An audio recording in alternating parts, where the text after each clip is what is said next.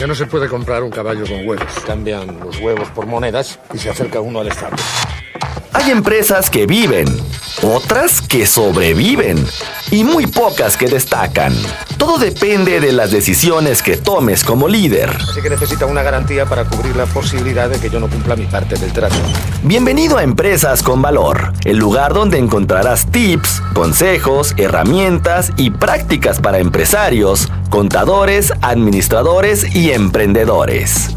Presentado por Javier Cepeda, reconocido líder de opinión en México y gurú del crecimiento y desarrollo de empresas. Empresas con valor. Emprender también es aprender.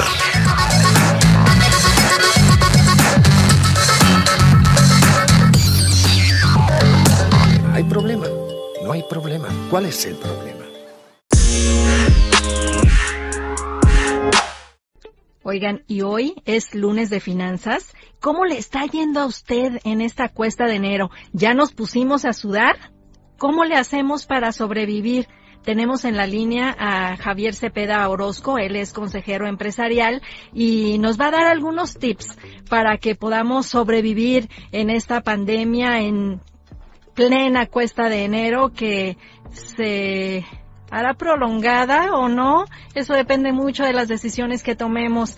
Javier, buenas tardes. Platícanos qué hacemos. Ayúdanos, por favor. Paso uno, paso dos, paso tres. Hola Adriana, muy buenas tardes para ti, para todos los que nos escuchan. Qué gusto saludarte y feliz año 2022. Gracias. Pues mira, de entrada, este año es un año de retos, un año complicado y comienzo diciendo pues que no es un año este sencillo, sobre todo por un, un, unos temas importantes. Uno, iniciamos el año con una alta inflación. Dos, alta en los diferentes productos y servicios que consumimos este, los mexicanos. Tres, hay un aumento en los combustibles o un ajuste en los impuestos de los combustibles que a final de cuentas pues eh, repercuten en un aumento de ellos y por consiguiente el tema del aumento de los combustibles recae en el aumento de productos y servicios que nosotros consumimos. También hay un aumento en el salario mínimo que si los trabajadores ya venían ganando un salario mínimo esto les beneficia. De lo contrario pues la, realidad es de que el patrón es el que asume el costo y al final del camino va a trasladar estos costos a quienes a quienes compramos productos y servicios. Entonces es un año de retos es un año complicado. Y por un lado pues hay que hay que revisar cómo cómo están nuestras nuestras finanzas. De hecho este es un tema que regularmente en cada enero eh, sobre todo por el, la famosa cuesta es un tema que, que regularmente me gusta platicar con con, las personas de decir, a ver, vamos revisando nuestras, nuestras finanzas, cuáles, cuáles son nuestros ingresos que pudieran ser por diferentes vías, sueldos y salarios, inversiones, rentas, etcétera, etcétera. O sea, tenemos que hacer un balance de, de cuáles son la totalidad de nuestros ingresos y tener un rango de cuáles, de qué, de cuánto es lo que vamos a percibir. Para poder, eh, con esto, empezar a determinar cuál va a ser el tope máximo de nuestros gastos. Sea, por un lado tenemos que definir cuáles son nuestros ingresos para poder equilibrar con nuestros gastos. Oye, Sin Javier, embargo, mándeme. A ver, dime, ¿cómo le hacemos para identificar esos indispensables para medir los gastos que, que comentas, no? Porque digamos, para nosotras las cremitas son indispensables y para el esposo dice, no, esa es secundario. A ver, dinos. Bueno, de entrada, lo, considero que los gastos indispensables tendría que considerar el tema de vivienda, el tema de alimentación y el tema de educación y además el de salud.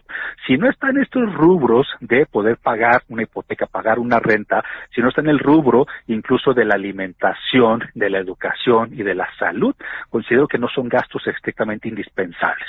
Entonces, el tema, cosa que nos gusta, como bien lo mencionabas, el tema de la crema o el tema de ciertos este, que podamos adquirir, ya serían este, denominados de, de, de excedente. Entonces, si no están estos cuatro rubros, y lo repito, para poder este, cubrir el gasto indispensable de vivienda, de alimentación, de educación y de salud, prácticamente son gastos que no son indispensables, Adriana. Oye, ¿y si ya me gasté el aguinaldo, cómo le hago para medir mis gastos? Mira, al final de cuentas el aguinaldo es un es un derecho que, tenemos los trabajadores que recibimos a final de año y que regularmente eh, la mayoría de las personas lo utilizamos precisamente para para cerrar el año, para la cena de Navidad, para los regalos navideños, etcétera, etcétera. Regularmente no lo consideramos para prevenir precisamente la entrada de, de un nuevo año.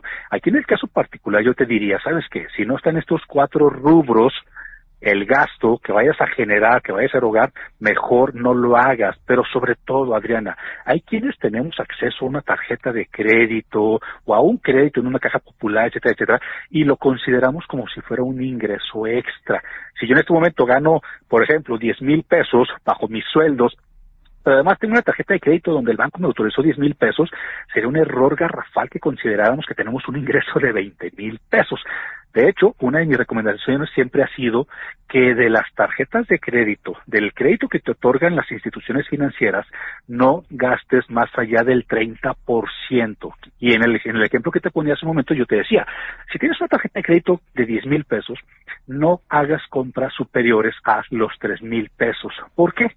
Porque con, si excedes el 30% del uso de la tarjeta de crédito, ya prácticamente te estarías subsidiando y te estarías manteniendo con el uso de la tarjeta sin considerar el resto de los gastos, sobre todo los cuatro principales que acabamos de mencionar. Ya estás gastando lo que no tienes. Exactamente, o sea, estás gastando lo que no tienes. Incluso, precisamente las cuestas de enero, Adriana, tú sabías que las cuestas de enero incluso no son un factor que en muchas ocasiones sea la realidad del mexicano, sino inclusive son un factor que generamos nosotros mismos precisamente por gastar ese recurso que no tenemos, por tarjetear, por tarjetear en diciembre, tarjetear en enero, por gastar de más de lo que no tenemos en este momento. Entonces, realmente las, las famosas cuestas de enero en muchas ocasiones es por haber gastado lo que no tenemos. Ay, eso me dolió. Oye, Javier, y si somos empresarios con tantas incapacidades laborales por COVID-19, se pone en riesgo la actividad porque estamos hablando de que en Guadalajara, en la zona metropolitana, hay muchos tallercitos familiares, ¿no? Y si se enferma un miembro de la familia, prácticamente ya contagió a dos, tres, y ya estás hablando que la mitad del taller ya, ya no está trabajando. ¿Qué nos recomiendas en ese aspecto? De entrada, pues debemos de atender que ya estamos nuevamente en un color del semáforo amarillo. Quiere decir que está avanzando nueva cuenta el tema de COVID, que hay más contagiados y que precisamente estamos en un riesgo que va en aumento. O sea, eso ya lo sabemos. Ahora, con base a tu pregunta, recordemos, prácticamente tenemos dos años con la pandemia.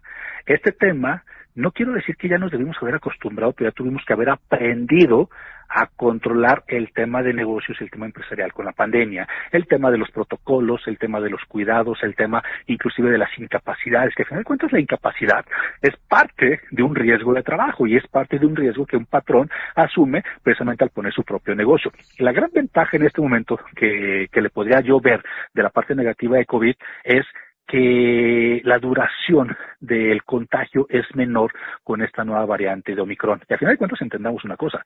Ahorita tenemos la variante Omicron. Hace unos meses teníamos la variante de Delta. Pero prácticamente en unas semanas o en unos meses tendremos una nueva cepa, una nueva variante. Entonces tenemos que empezar a aprender cómo controlar estos factores, Adriana. Claro, y no confiarnos porque no sabemos qué virus nos, nos va a pegar, ¿no?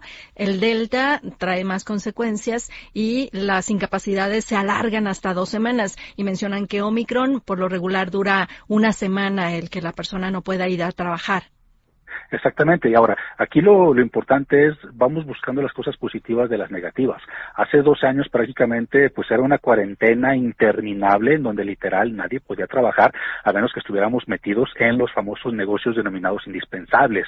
Pero hoy, Hoy, hoy, hoy, hoy en día prácticamente ya sabemos cómo está el tema de la pandemia, ya tenemos oportunidad de seguir operando, aunque sea de manera parcial con nuestros colaboradores eh, y no necesariamente cerrar de manera total, que esto prácticamente vendría este, nuevamente a romper la, el factor de la economía en Jalisco. Estamos platicando con Javier Cepeda, él es consejero empresarial. ¿Una empresa sí puede crecer en estos tiempos? ¿Qué decisiones debe tomar y qué no debe tomar un, empresario? Voy a contar un secreto. Dime, dime. El año 2022 es un año clave para que las empresas que así lo decidan puedan crecer. Oye, Javier, pero comenzaste la charla diciendo que es un año de retos, que el tema de la lana, el tema de la inflación, el tema del aumento de los de los precios en los productos y servicios. Entonces, ¿cómo es posible que me digas que es un año en donde las empresas que así lo dispongamos podemos crecer? Efectivamente, porque tenemos que cuidar varios factores. Primero, uno de ellos, Adriana, es tener una visión de negocios y en esa visión tenemos que hablar de la parte financiera. Así como hablábamos de que las personas tenemos que cuidar nuestras finanzas, las empresas también tenemos que hacerlo. Y para esto yo te puedo recomendar varias cosas. Uno, la empresa tiene que tener un presupuesto de ingresos y al mismo tiempo un presupuesto de gastos. Suena esto bastante sencillo, pero a mí me encantaría que de todas las personas que nos están escuchando, que nos digan, ¿sabes qué, Javier? Sí, yo tengo un presupuesto de ingresos, yo tengo un presupuesto de gastos. Yo te podría asegurar que prácticamente ocho de cada diez jaliscienses de las empresas micros, pequeñas y medianas no iniciaron 2022 con un presupuesto de ingresos y no iniciaron 2022, peor aún, con un presupuesto de gastos. Y muchas veces dejamos a la deriva y al ver qué voy a necesitar y al Dios disponga cómo voy a, sacar ese recurso, el, el avance financiero de nuestra empresa. Entonces, desde ahí tenemos que partir con un presupuesto de ingresos y un presupuesto de gastos. Sí, y es que si no sabemos manejar nuestras finanzas personales, menos las empresariales, ¿no? Mira, es muy común, por ejemplo, que si vas a una empresa micro, pequeña o mediana, de repente escuchas, oiga patrón, necesito una nueva computadora, ¿cree que se pueda? Cuesta tanto. El patrón entra a sus cuentas bancarias y si ve dinero en el banco, da la respuesta positiva. Sí, cómprala. Sin planificar probablemente que mañana pasado tengamos que pagar la nómina, tengamos que pagar este, las facturas vencidas de proveedores, porque no tenemos una visión de lo que está sucediendo. Y ojo, eh, me encantaría decirte que las cosas son diferentes y que los jaliscienses y que los empresarios somos muy prevenidos y que arrancamos el 2022 con un presupuesto de ingresos, un presupuesto de gastos. Me encantaría decir que todo es fantasía y felicidad. La realidad es que no es así y no se trata de atacar a los empresarios, no se trata de decirles estás mal en esto, es, se trata de decir hay una enorme oportunidad, oportunidad de mejora. Ahora, teniendo esos presupuestos de ingresos y de egresos, si yo me apego estrictamente a mi presupuesto de gastos, yo puedo hacer mucho más eficiente precisamente la salida de los recursos. Cuando yo hago un presupuesto de gastos, e incluso a mí me tocó hacerlo hace un par de años, en medio de la pandemia, más o menos entre abril y mayo del 2020, perdón, este, yo me fui rubro por rubro. A ver, como empresario, ¿este gasto es estrictamente indispensable? Sí. Ok, entonces no lo puedo quitar. Pero, ojo, no lo puedo quitar porque ese gasto sí requiero ese ser, requiero eh, eh, el poderlo utilizar.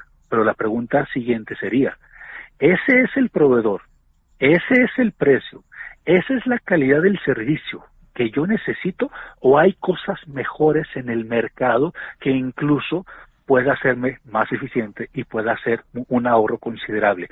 Si tú te vas rubro por rubro en cada uno de los gastos, Adriana, yo te aseguro que podrías ahorrar hasta un 30% del gasto mensual que genera tu empresa.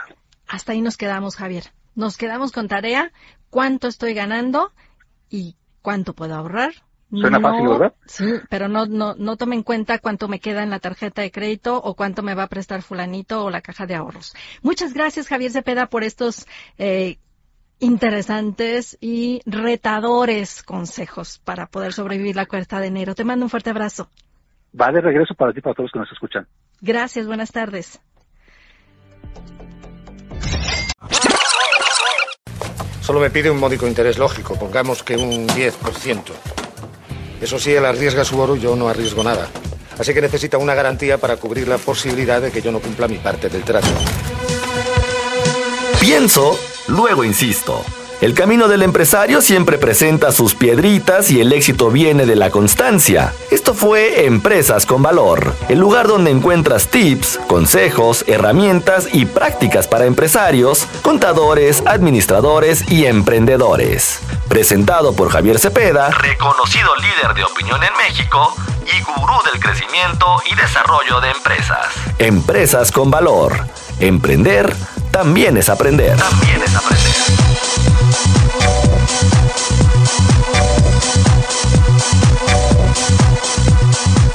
Sin embargo, sin embargo, si devolvemos una moneda, nos quedarán nueve. nueve a cada uno.